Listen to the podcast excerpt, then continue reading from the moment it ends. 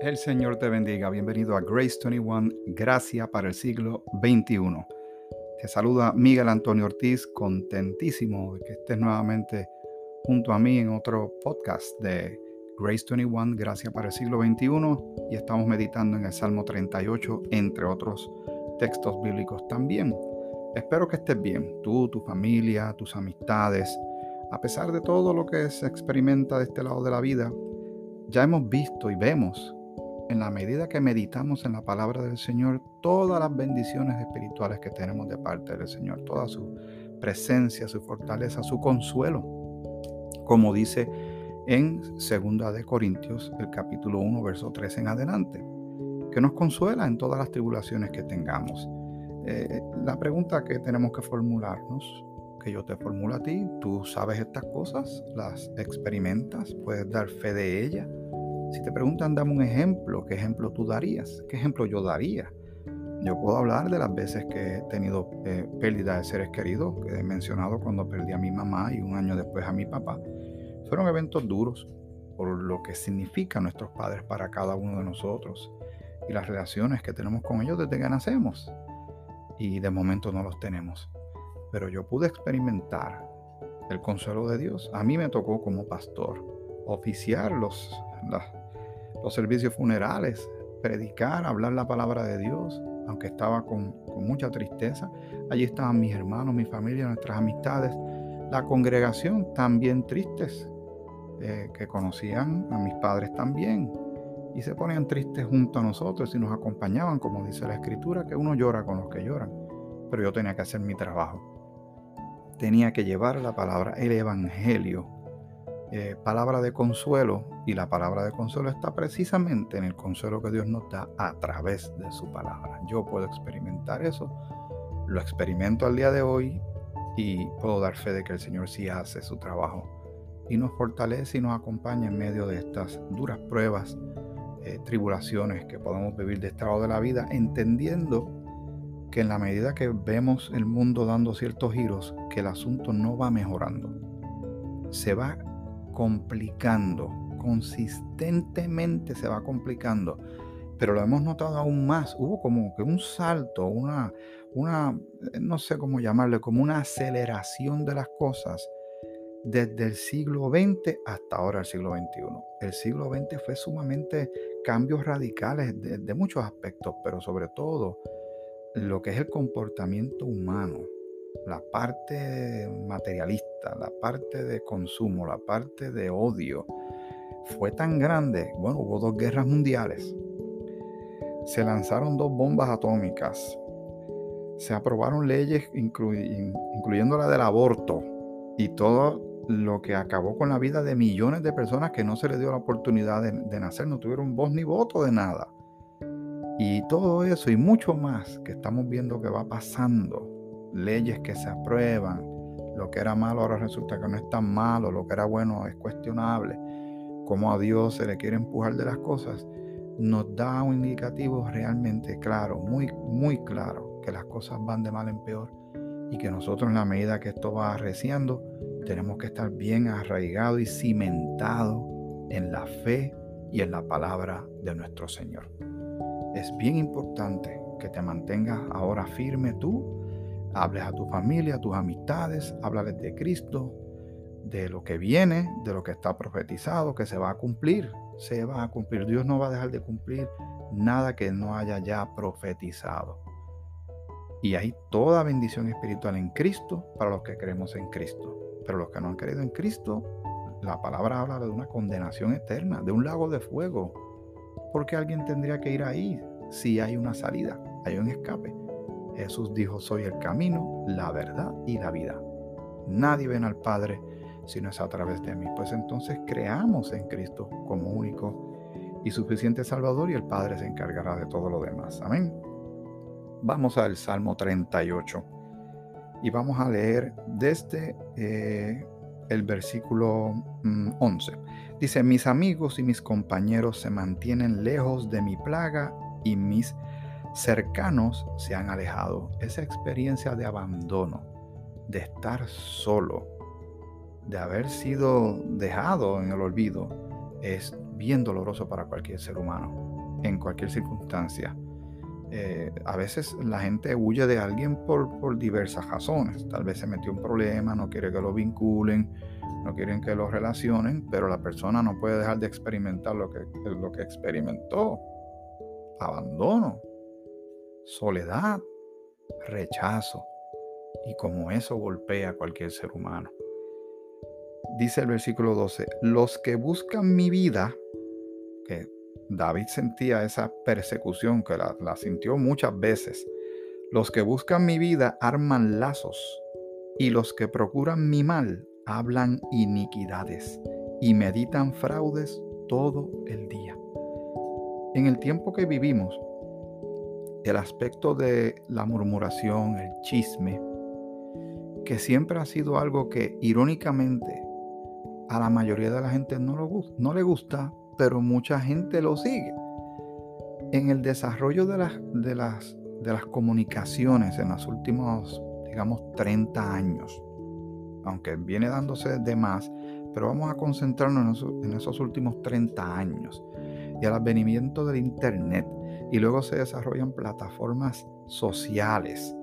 La información eh, y el poco control de ellas, en que cada, cada persona prácticamente ahora con nuestras computadoras en las casas y nuestros celulares y las tabletas, tenemos como pequeñas estaciones de radio, pequeñas estaciones de televisión, eh, pequeños departamentos de noticias y entonces escribimos ahí como querramos, lo que querramos, porque sentimos que tenemos derecho. Obviamente vivimos en un sistema que tiene una, eh, la constitución de Puerto Rico, de Puerto Rico, perdón, y la de Estados Unidos, tienen libertad de expresión, la de Estados Unidos tiene libertad de expresión, algo que se atesora, pero creo que se abusa muchísimo porque se utilizan las palabras y las palabras tienen carga, tienen fuerza para levantar a una persona, darle ánimo o acabar con ella.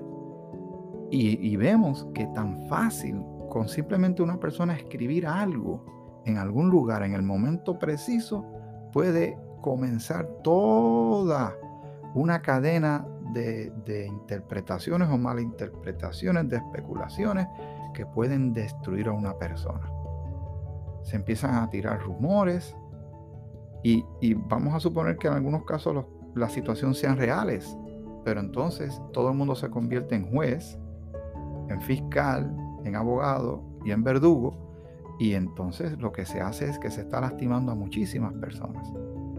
Utilizando eh, estas herramientas tecnológicas que pueden servir como para lo que yo estoy haciendo, para hablar la palabra de Dios, leer la palabra de Dios pero se está utilizando también para hacer mucho daño. Tanto es así que personas lo usan para maquinar, planificar cosas en contra de otros, pero llevan a personas sin darse cuenta, sin saber la madurez espiritual, si la tienen o no la tienen. ¿Qué está pasando dentro de ese corazón, de esa mente? Que, y se ha dado con adultos, pero sobre todo se da con jóvenes que terminan quitándose la vida. ¿Por qué? Por el acoso, por el hostigamiento, el famoso bullying, el abuso de personas que a veces con toda la intención lo hacen para desacreditar a alguien, para acabar con esa persona, ya sea con palabras, con fotos, con videos, con palabras, foto y video, todo a la vez.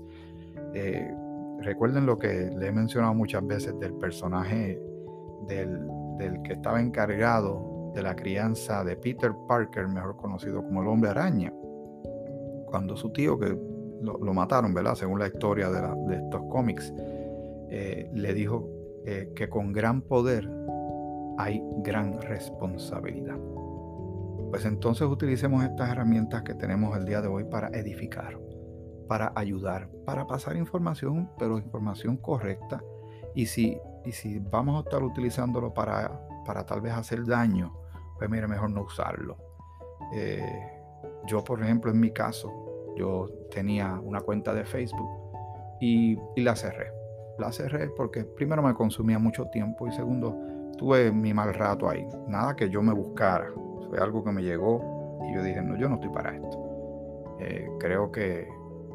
Y, descanso mucho y, no, no, no siento y padezco esas cosas porque me alejé de ellas. Tengo esa, esa esa oportunidad, esa libertad que tengo de tomar esa determinación. Yo no digo que tú lo hagas, yo lo hice y, vivo de lo más tranquilo. Utilizo sí otras cosas como WhatsApp, etcétera, pero no estoy que si Twitter, que si Instagram. Mucha gente lo hace y lo usa y lo usa muy bien, pero yo personalmente mejor me quedo como estoy y hago estas grabaciones contigo y estoy más tranquilo porque también yo tengo que buscar mi, mi salud mental, emocional, mi calidad de vida. Porque me voy a lanzar a algo que, que se ha convertido prácticamente en tierra de nadie y donde todo el mundo se siente que tiene el derecho de decir lo que dijo sin medir las consecuencias, sin ver la reacción de la otra parte. ¿Nos haremos responsables si una persona se intenta quitar la vida o se quita la vida por algo que uno dijo? ¿O simplemente vamos a pasarlo, meterlo debajo de la alfombra diciendo, bueno, eso allá él o ella, yo no le pedí que lo hiciera. Yo le dije la verdad. Porque yo le digo la verdad a la gente las cosas en la cara. Y entonces no, no estamos dándonos cuenta que estamos lacerando y lastimando a la gente. Que estamos causándole, eh, no sé, frustraciones, tristezas, eh, humillaciones. Tengamos mucho cuidado y seamos muy responsables con las herramientas que el Señor ha puesto en nuestras manos, que pueden ser muy buenas para ayudar a mucha gente. Y así se hace también. Pero quería hacer este paréntesis, eh, aprovechando lo que acabamos de leer, versículo 12 de Salmo 38, donde David dice, los, los que buscan mi vida arman lazos, y los que procuran mi mal hablan iniquidades. Estaban eh, bien enfocados, solamente querían hacer una cosa, hacerle daño a David hacerle daño a David.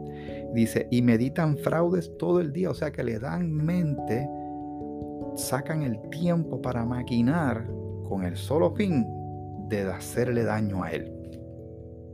Cualquier parecido con algo que usted conozca o que haya usted experimentado es pura coincidencia. Versículo 13. Más yo, como si fuera sordo, no oigo y soy como mudo que no abre la boca. Eh, le está haciendo daño porque él lo está reconociendo, pero no sé, cuando leemos esto, ¿no le parece que está diciendo, déjame hacerme de oídos sordos con relación a estas cosas?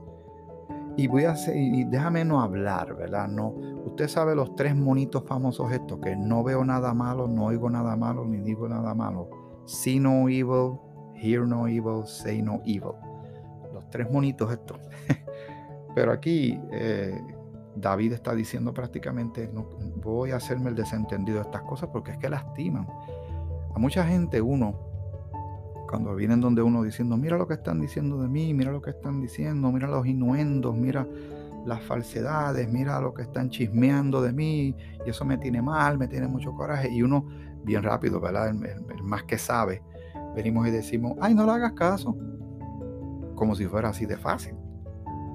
Cuando tienes toda una serie de personas, a veces que ninguna te conocen empiezan a aportar, empiezan una cadeneta, como digo yo, y empiezan a decir una sarta de cosas y no es fácil para que la persona simplemente se, haga el desentendido, que ignore esto.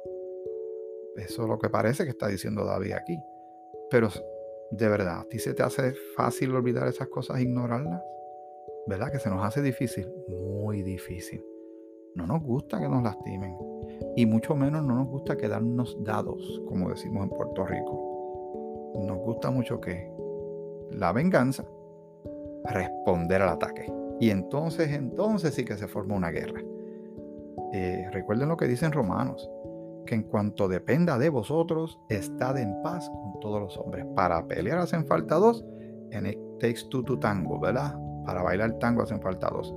Así que vamos a, dejar pasar muchas cosas e ignorarlas para que no siga la llama del asunto creciendo y se convierte en todo un incendio.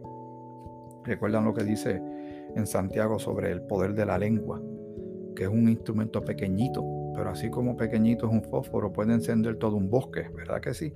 Tengamos mucho cuidado, mucho, mucho cuidado. Versículo 14. Soy pues como un hombre que no oye y en cuya boca no hay reprensiones. Porque en ti, oh Jehová, he esperado. Aquí hay un gran cambio de actitud. Venimos leyendo este Salmo 38 venimos recogiendo lo que, lo que David está diciendo con relación a lo que está experimentando en su vida, en su ser, su dolor, su tristeza, su angustia, su gemir, lo que siente en su corazón. Pero lo está planteando desde el primer versículo delante de quién? Delante de Jehová. Y aquí vuelve y dice, porque en ti, oh Jehová, he esperado. Tú responderás, Jehová, Dios mío. Ahora el enfoque, en vez de en este punto que estamos leyendo este versículo, estar enfocado en el problema, en los síntomas, en lo que se está manifestando, en el sentimiento, en la incomodidad, en el temor, en la tristeza, lo que sea. En lo que sea que esté pasando David, lo que sea que estés pasando tú, que esté pasando yo. Él eh, va a esperar en el Señor, como tú y yo debemos esperar en el Señor. Va, él confía en el Señor como tú y yo debemos confiar en el Señor. Una fórmula ganadora, uno no la cambia. Hemos confiado en el Señor en el pasado. Él nos ha fortalecido, nos ha sacado de muchas situaciones, nos ha logrado ayudar a cruzar por valles de sombra, de muerte, de momentos muy oscuros de nuestra vida, de gran confusión y de tristeza. Pues entonces vamos a confiar otra vez y Él lo hará otra vez, Él obrará nuevamente, como hay un gran cántico muy famoso. Porque en ti, oh Jehová, he esperado. Tú responderás, Jehová Dios mío. Vamos a aprovechar, ya que estamos en la vecindad, y vamos a leer algunos salmos que están cerquita. El Salmo 40.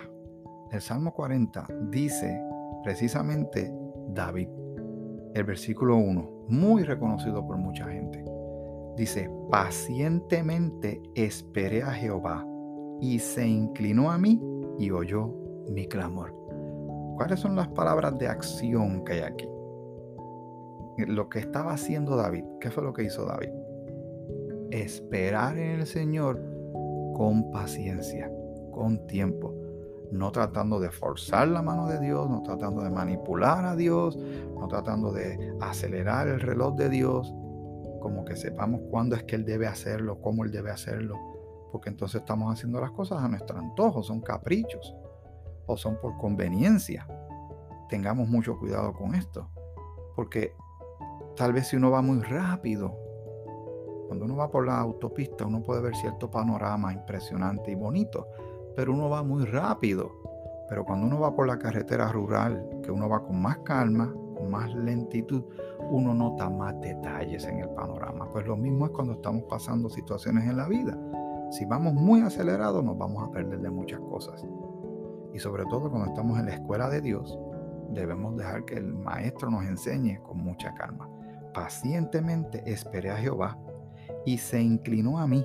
Esa acción que uno se está imaginando como que él, el Señor está prestando toda su atención a nosotros de manera amorosa, de una atención genuina, de presente, muy confiado está David aquí. Y se inclinó a mí y oyó mi clamor. ¿Qué dice el versículo 2?